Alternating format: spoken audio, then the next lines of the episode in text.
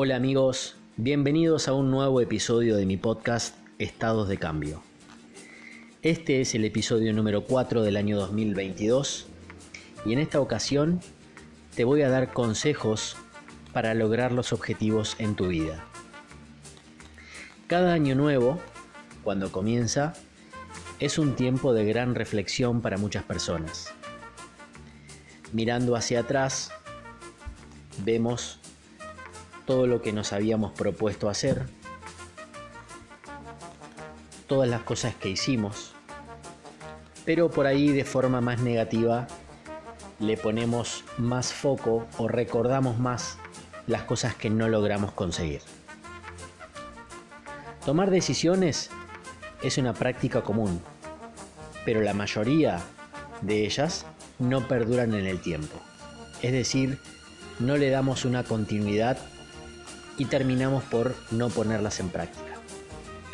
La reflexión sola no es suficiente. La enunciación de un objetivo tampoco es suficiente. Más que nada necesitamos un plan para sostener el objetivo propuesto. Especialmente si el objetivo es desafiante, si es algo que nos va a costar, si es algo que para lo cual vamos a tener que hacer sacrificios, y el crecimiento interno siempre lo es. La pregunta entonces es, ¿cómo establecemos objetivos sustentables y hábitos perdurables en el tiempo? A continuación, algunos consejos que pueden ayudarte a aumentar las posibilidades de éxito, ya sea para conseguir los objetivos deseados y o crear hábitos perdurables.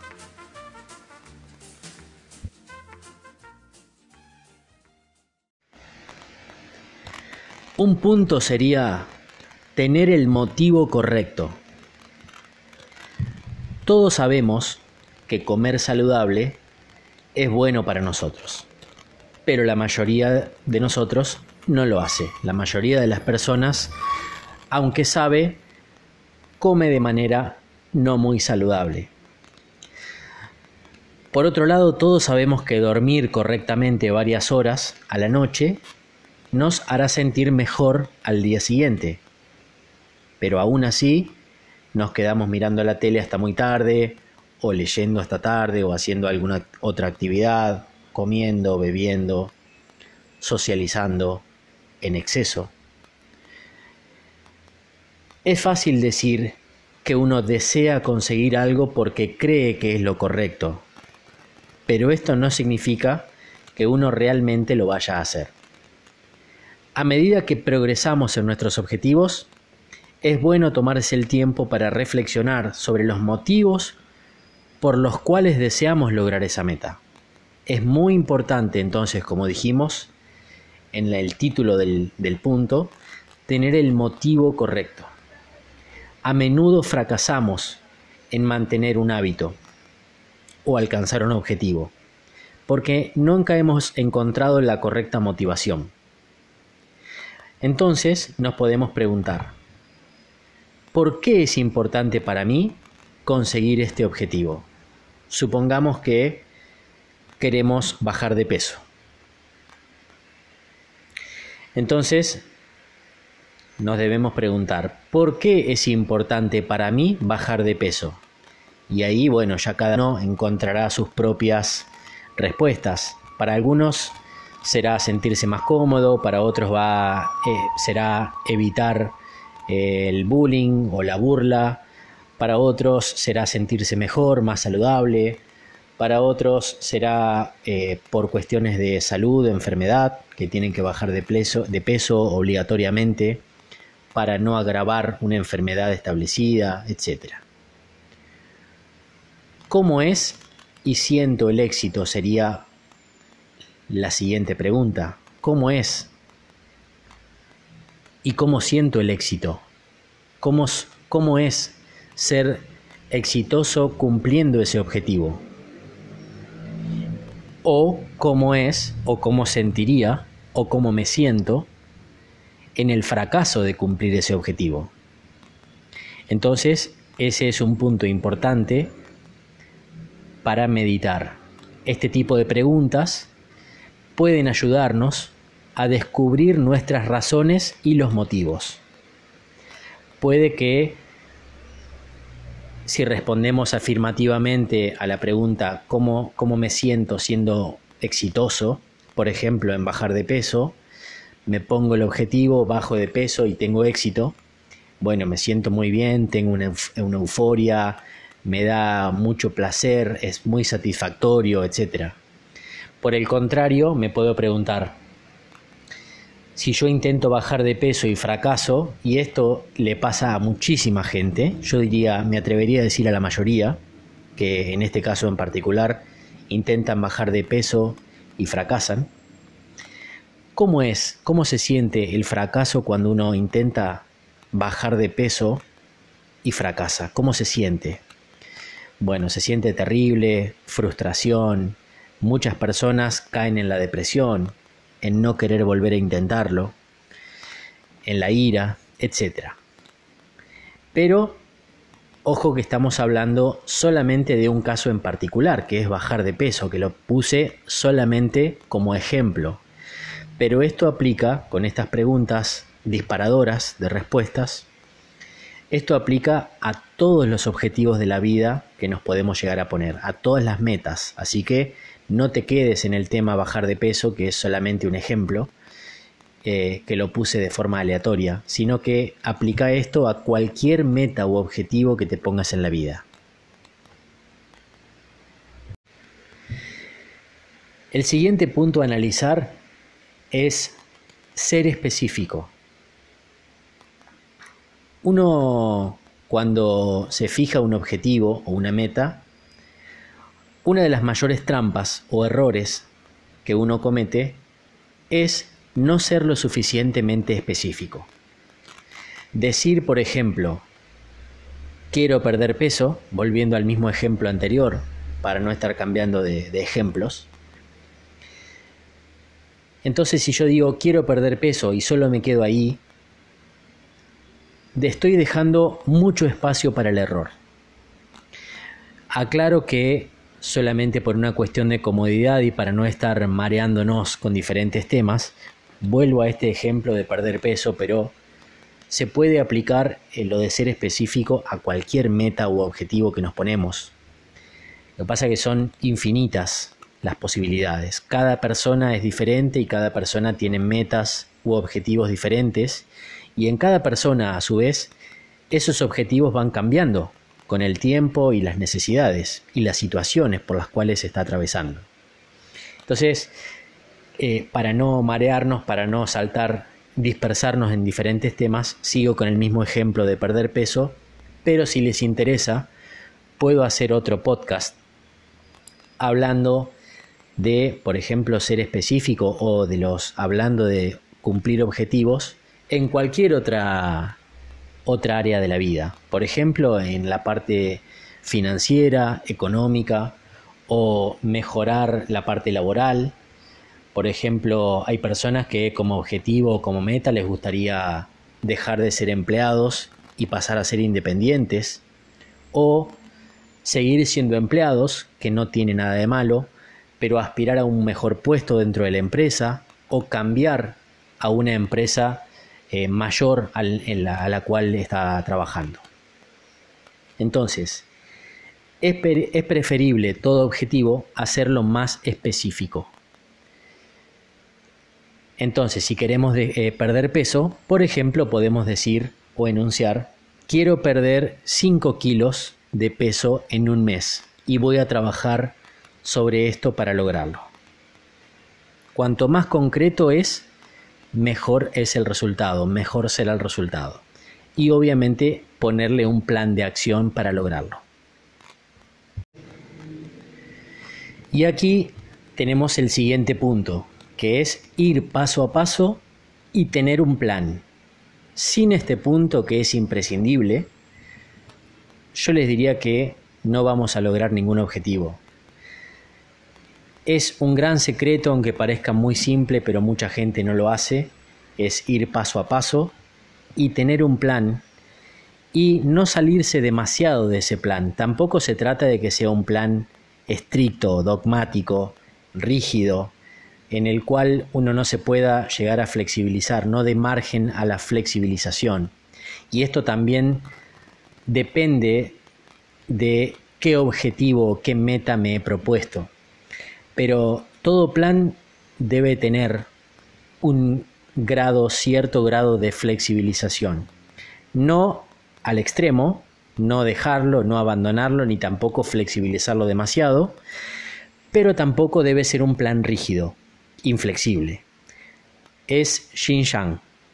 Volvemos acá, introducimos un concepto de la filosofía china.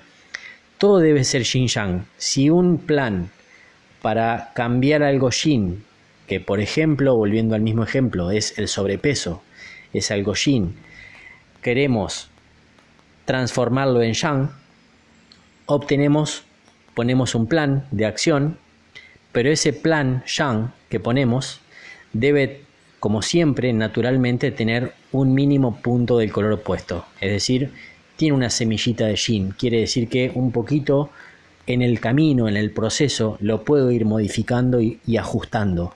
Se trata de ajustar, ¿sí? no de relajarse. Pero bueno, vamos al tema en particular de tener un plan e ir paso a paso. Además de ser ambiguo, ¿no? esto de, lo dogmático y lo no dogmático, lo rígido y lo flexible. Pero eh, un problema que muchas personas enfrentan es querer abarcar mucho en poco tiempo. Por ejemplo, si yo quiero bajar de peso, tengo que poner un objetivo de bajar de peso acorde a las posibilidades y acorde a lo saludable. Por ejemplo, yo no puedo pretender, si tengo un sobrepeso mórbido o tengo una enfermedad y tengo eh, que bajar por prescripción médica 40 kilos porque estoy súper excedido, yo no puedo pretender bajar esos 40 kilos en un mes o en una semana o en dos meses. Es muchísimo. Entonces ahí aplico el, aparte de tener un plan para bajar de peso que puede incluir millón de cosas, ejercicio, dieta o plan alimentario, eh, cuidado y supervisión médica, etc. Bueno, pero ese es el plan, los, los detalles del plan. Pero aparte, tengo que ir paso a paso. Tengo que decir, por ejemplo, bueno, ¿cuánto es? Lo, no lo sé, lo consulto con un profesional. ¿Cuánto es de acuerdo a mi posibilidad, a mi situación? que puedo bajar de peso mensualmente de una forma saludable. Y el profesional eh, de la salud me va a decir, bueno, de acuerdo a tu situación puedes bajar un máximo de 3 kilos por mes o 5 kilos por mes. O eh, bajar 5 y el mes que viene lo analizamos de nuevo y puede ser un poquito más, un poquito menos. Entonces ahí entra también la parte de ajuste del plan.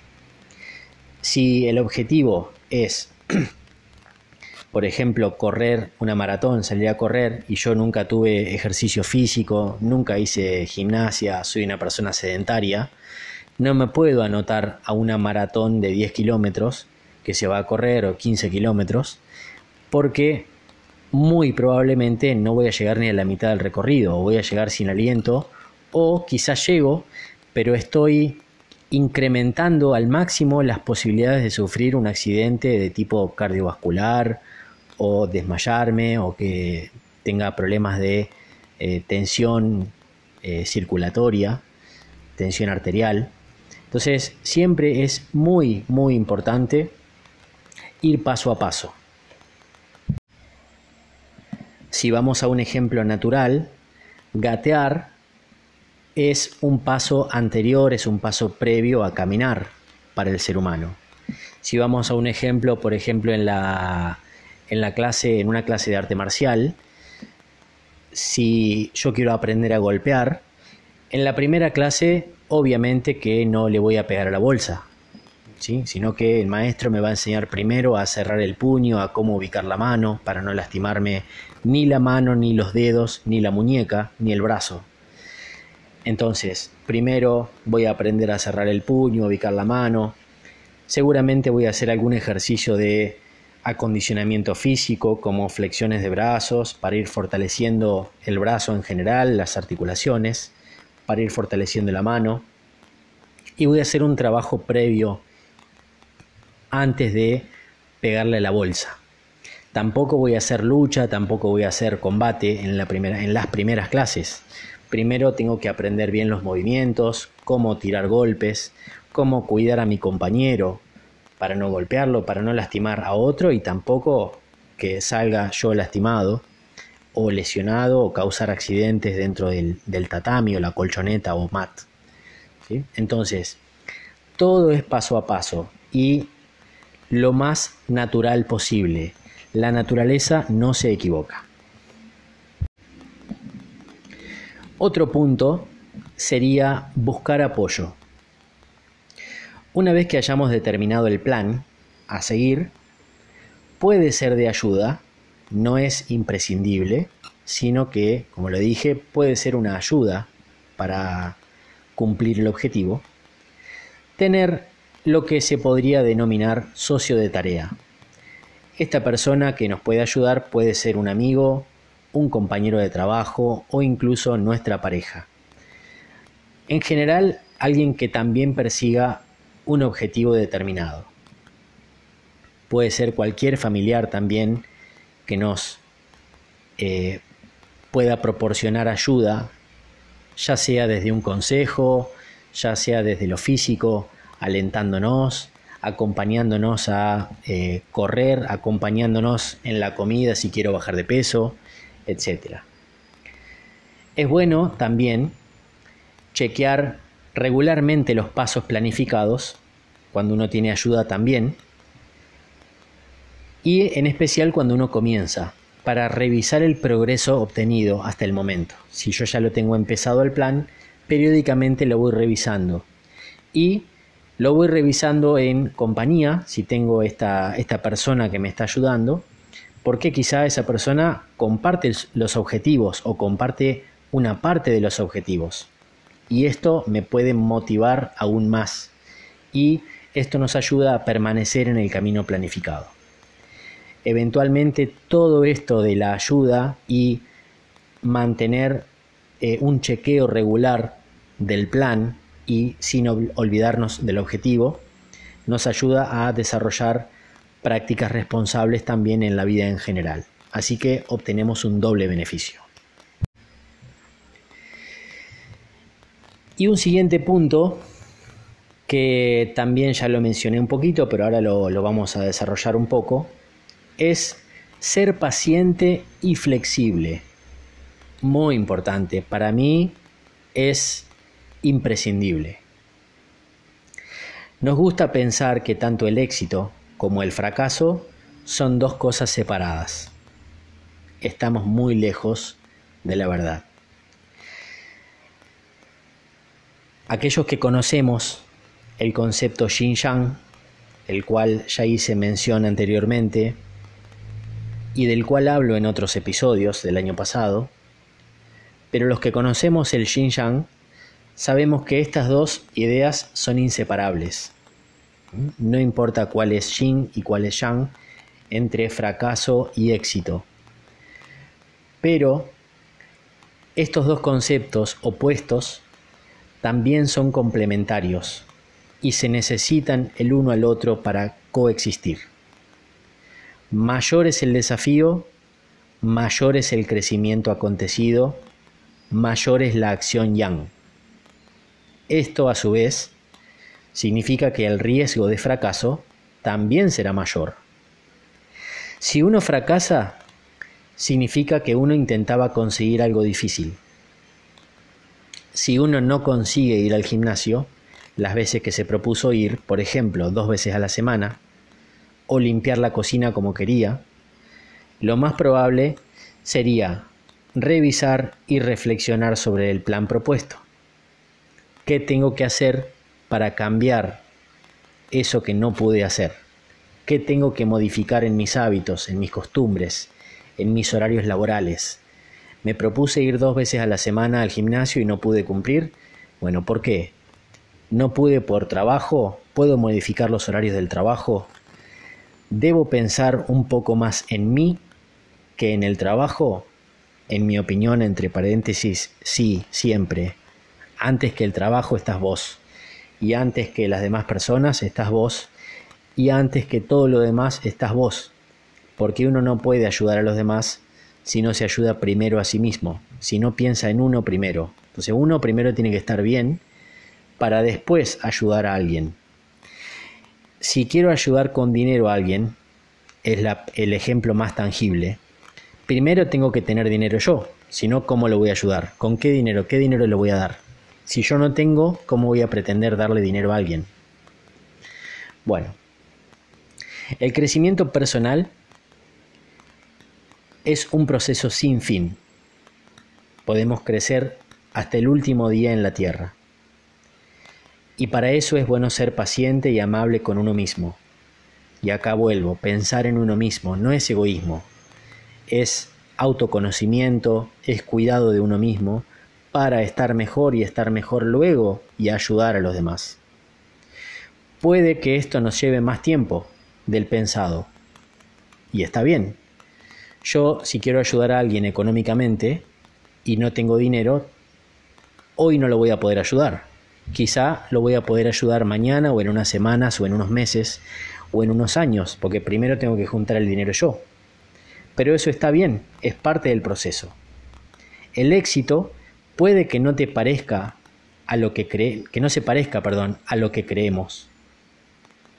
Pero muchas veces, para muchas personas, somos exitosos y nosotros no nos damos cuenta. Por eso es bueno mantener una mente abierta y nos vamos a sorprender de todo lo que somos capaces de lograr. Observándonos y reconociendo las cosas buenas que tenemos y que hemos logrado. Por eso mi consejo final, y con esto termino y me despido, no te menosprecies, valorate, siempre cree firmemente y pensá en que sos muy bueno, en que sos imprescindible para el planeta porque por algo estás acá vivo, por algo estás en este momento ayudando a la humanidad con tu existencia y podés hacer siempre mucho más. No te menosprecies, no te menoscabes, no te tires abajo, no te boicotees, valorate mucho, convencete que sos muy importante y así es, porque para eso estás vivo, por algo estás acá y estás cumpliendo una misión, aunque quizá todavía no te hayas dado cuenta. Sos muy importante y sos muy exitoso, aunque todavía no te hayas dado cuenta. Y eso no quiere decir que no puedas ser más exitoso de lo que sos. Así que seguí trabajando, abrí más tu mente y vamos por el éxito, vamos por más abundancia y más atracción de todo lo positivo que nos merecemos. Con esto me despido. Les agradezco mucho por escuchar mi podcast. Les pido como siempre que compartan eh, en lo posible, siempre que puedan en sus redes, que se suscriban al, canal de podcast de, de, mi, de, mis episodios. Me trabé un poco al final, perdón. Les pido que eh, se suscriban a través de Spotify o también eh, este podcast sale a través de la aplicación de Google que se llama Google Podcasts. Así que bueno, cualquiera de los dos que usen, les pido se suscriban para ayudarme a generar más contenido. Si tienen temas para proponer en que yo pueda exponer. No tengo toda la verdad, no la sé a todas, solamente comparto lo que creo que, que sé, lo que creo que tengo como verdad, pero sé que no es la verdad absoluta y sé que puedo mejorar en todo sentido el pensamiento, la forma de pensar y todo en general. Así que si tenés algo para proponer, ideas, propuestas de podcast, de temas, también te lo pido que me lo dejes en los comentarios. En YouTube somos arroba Worldpaco Argentina, en nuestro canal donde tenemos videos con clases gratuitas. Y nuestro, nuestra cuenta de Instagram es arroba Worldpaco Argentina, también la voy a dejar ambas en la caja de descripción de este episodio. Hasta el próximo y nos vemos. Chao.